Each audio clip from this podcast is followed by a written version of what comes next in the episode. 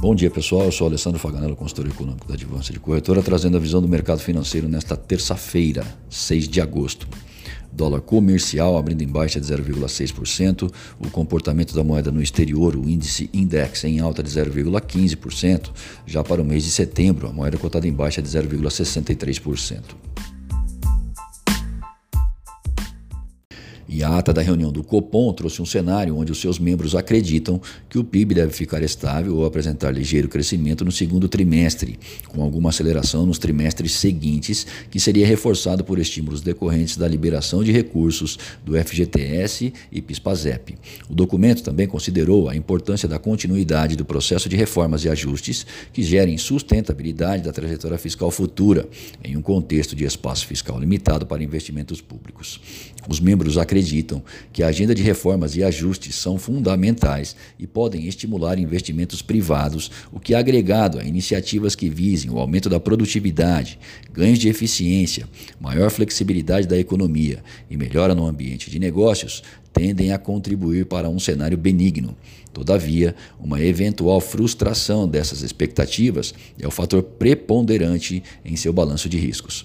Vale lembrar que o comunicado foi redigido antes da explosão de tensões comerciais entre Estados Unidos e China, ou seja, esse balanço de riscos, do ponto de vista externo, se deteriorou e, caso não mude, deverá ser considerado na próxima reunião em 19 do 9.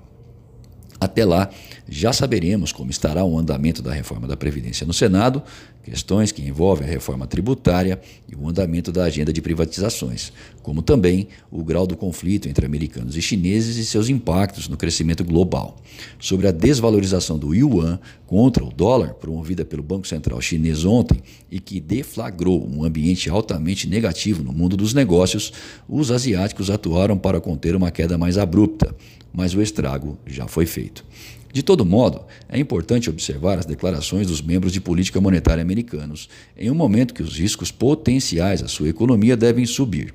Portanto, após o país denominar os chineses como manipuladores cambiais, as chances de um novo corte no juro na reunião de 18 de setembro deve ficar mais evidente.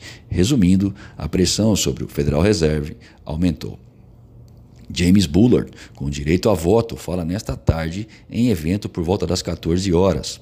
O presidente Donald Trump reafirma, abre aspas, que o país está em posição bastante forte. Fecha aspas. Resta saber até quando.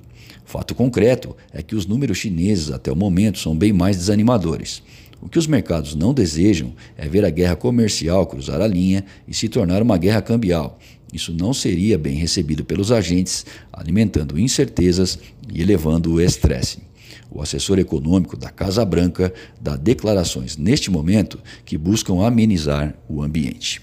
Em meio a esses acontecimentos, os nobres deputados retornam das férias e pretendem concluir a votação em segundo turno da Previdência até quinta-feira, para posteriormente encaminhar o texto ao Senado.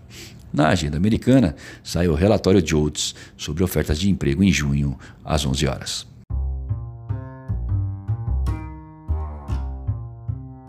Acesse o panorama de mercado através do nosso site, advancedecorretora.com.br. Fique bem informado e tome as melhores decisões.